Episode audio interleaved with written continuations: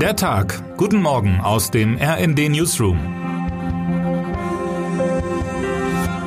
Es ist Mittwoch, der 27. September. Der Streit aus dem Sommer zwischen Grünen und FDP dürfte vielen noch gut in Erinnerung sein. Familienministerin Lisa Paus hatte in einer Kabinettssitzung ein Vorhaben von Finanzminister Christian Lindner blockiert. Nur kurz nachdem die Ampel eigentlich nach dem Heizungsstreit konstruktiv und konfliktfrei zusammenarbeiten wollte.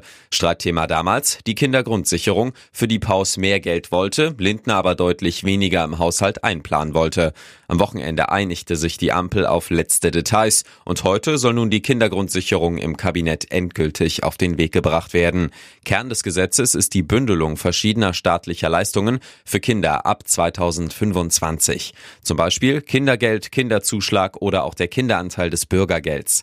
Allerdings stößt das Vorhaben nicht überall auf Gegenliebe. Der Paritätische Wohlfahrtsverband kritisierte gegenüber dem RND, die Pläne seien völlig unzureichend, um Kinderarmut in Deutschland abzubauen.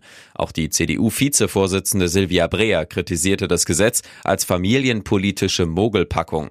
Dieser Entwurf werde nicht dazu beitragen, Kinderarmut abzubauen, sagte die Familienpolitikerin dem RND und warnte, mehr Bürokratie, verschiedene Anlaufstellen, insbesondere für Bürgergeldempfänger, ein reiner Behördendschungel.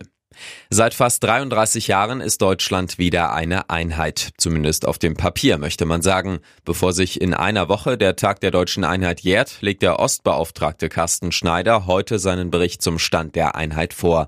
Dieser soll Aufschluss darüber geben, wo das Zusammenwachsen gelungen ist und wo noch Unterschiede bleiben. Ein Fokus im diesjährigen Papier liegt auch auf den Besonderheiten der Lebensbedingungen auf dem Land und in der Stadt. Vorab bekannt wurde bereits, dass sich offenbar die wirtschaftlichen Bedingungen in Ost und West weiter angleichen, auch wenn Löhne und Wirtschaftskraft im Osten noch immer niedriger als im Westen sind. Das Bruttoinlandsprodukt je Einwohner lag im vergangenen Jahr in den neuen Bundesländern etwa bei 79 Prozent des Wertes im Westen. Der durchschnittliche Jahresbruttolohn betrug 34.841 Euro und damit etwa 86 Prozent des Westniveaus. Wo in Deutschland noch Lücken bei der Einheit klaffen, haben sich bereits zum vergangenen Einheitstag meine Kollegen Steven Geier und Jan Sternberg angesehen und zeigen in fünf noch immer lesenswerten Beispielen auf, was Ost und West noch trennt. Die Kritik von Hans-Joachim Watzke war harsch. Demnächst spielen wir dann noch ohne Ball oder wir machen den eckig, damit er den etwas langsameren Jugendlichen nicht mehr wegläuft, hatte der DFB-Vizepräsident vor kurzem gegen die geplante Nachwuchsreform beim Fußballverband gestichelt. Allein ist er mit seiner Einstellung nicht. Dabei sollen die Veränderungen im Jugendtraining vor allem eines, die Fußballausbildung in Deutschland international wieder konkurrenzfähig machen. Mit neuen Spielformen im Kinder- und Jugendfußball soll der Leistungsdruck minimiert werden. Auch die Zeit am Ball will der neue Direktor für Nachwuchs, Training und Entwicklung, Hannes Wolf, ausbauen.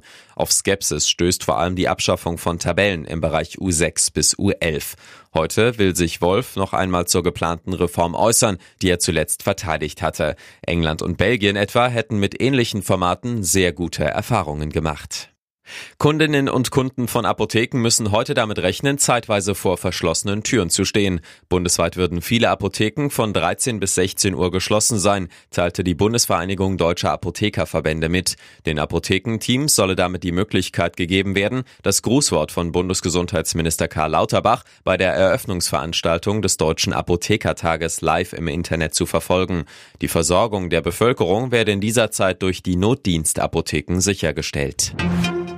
Und damit wünschen wir Ihnen einen guten Start in diesen Mittwoch. Autorin ist Sabine Gurol, am Mikrofon Fabian Hoffmann. Mit rnd.de, der Webseite des Redaktionsnetzwerks Deutschland, halten wir Sie durchgehend auf dem neuesten Stand.